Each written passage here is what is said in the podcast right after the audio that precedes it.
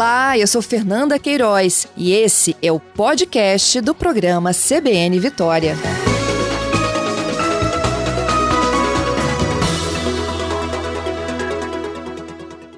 Agora, com uma entrevista com o Luciano Ganho. Ele é subsecretário de Cultura de Vitória.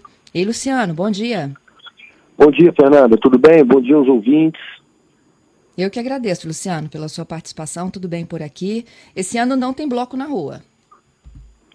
Esse ano não pode ter bloco na rua por causa da situação de pandemia. Ontem, como vocês bem anunciaram aí, o prefeito ele publicou um decreto, né, preocupado aí com a proteção, com a saúde, com a segurança sanitária né, da cidade, dos munícipes. Ele publicou um decreto para proibir o desfile de blocos de rua do dia 12 de fevereiro até o dia 1 de março. E aí, como contrapartida, a gente vai oferecer uma diversão para as pessoas poderem curtir de dentro de casa, com os familiares, com alguns amigos, né? Para que não deixe passar a data em branco, totalmente. Exatamente, exatamente. Para as pessoas terem uma opção de entretenimento, já que elas não vão poder curtir na rua. E além disso também, Fernanda, a preocupação nossa é de estar tá prestigiando também a cultura capixaba, né? São todas, todos os artistas que vão se apresentar, são 21 artistas, todos eles capixabas, todos eles de Vitória, e abrangendo os mais variados estilos para tentar né, atender a todos os gostos. E aí na sexta, no sábado e no domingo, então o pessoal vai estar tá podendo, vai tá podendo curtir esse, esse evento online. Então, explica para gente o que vai ao ar, por onde que as pessoas acessam e qual é a programação. Beleza. As pessoas vão poder acessar pelo canal da Prefeitura de Vitória no YouTube. Né? Uhum. E a gente uhum. também vai espalhar alguns links aí no Instagram, no WhatsApp também, para facilitar o acesso para as pessoas. Né? São vídeos gravados, mas que serão exibidos em primeira mão pela, pelo YouTube da Prefeitura.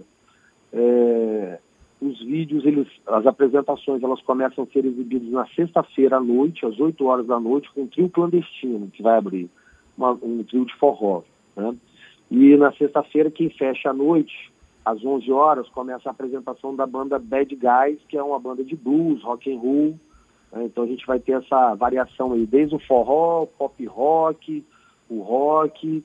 No sábado a gente vai ter muito samba. Né? No sábado a gente começa às 3 horas da tarde, da tarde com Júlia Fernandes, com MPB, samba. E à noite a gente fecha às 23 horas com o DJ Maca. Na verdade, às 22 horas, na, no, no sábado, né? A gente começa às três e fecha às 22. A última uhum. apresentação inicia às 22. E no domingo, a gente também começa às 3 horas, às 15 horas, com o Nove e termina às 11 horas com o DJ Ayo. E aí, então, no meio tem... dessas apresentações, tem várias, vários outros artistas, né, que vão tocar axé music, marchinha, MPB, hip hop, todos artistas capixabas. Né? Uma forma que a gente tem de proporcionar um entretenimento e também valorizar o artista capixaba, gerar uma, um rendimento para essas pessoas, né, para os artistas que, tão, que tiveram que parar suas atividades nessa época de pandemia. E aí é uma forma da gente estar tá estimulando a cultura também. Muito legal. Luciano, onde eles se apresentam? Eles vão estar em casa? Eles vão estar em algum estúdio?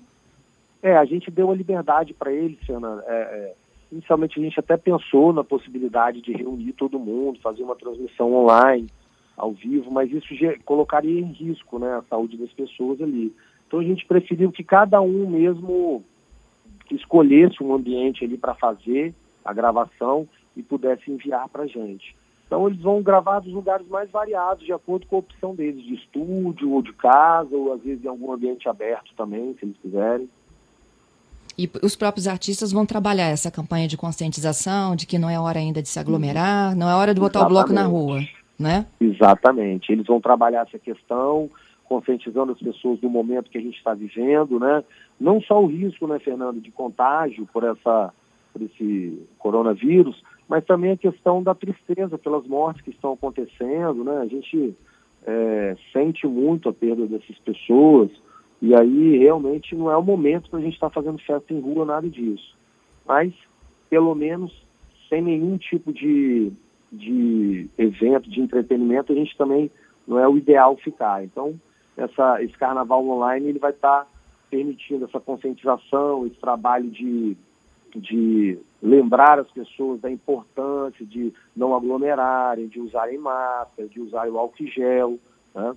e ainda vai estar tá gerando ali uma oportunidade deles se apresentarem e terem um rendimento. Entendido. Luciano, e para quem aí está pensando em se aglomerar na rua, a gente já sabe da proibição, tem fiscalização de vocês também? Tem, vai ter, é, vão ter grupos de servidores, de guardas municipais, que vão fiscalizar, vão ser distribuídos em pontos estratégicos da cidade, onde a gente acha que pode ter maior chance de aglomeração, né?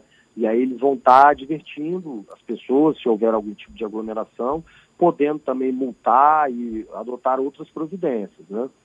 Uhum. Já tem ouvinte aqui me dizendo ó, que vai ter aglomeração, que a fiscalização tem que estar muito atenta, inclusive às redes sociais. Eu acho que vocês já estão, né, Luciano?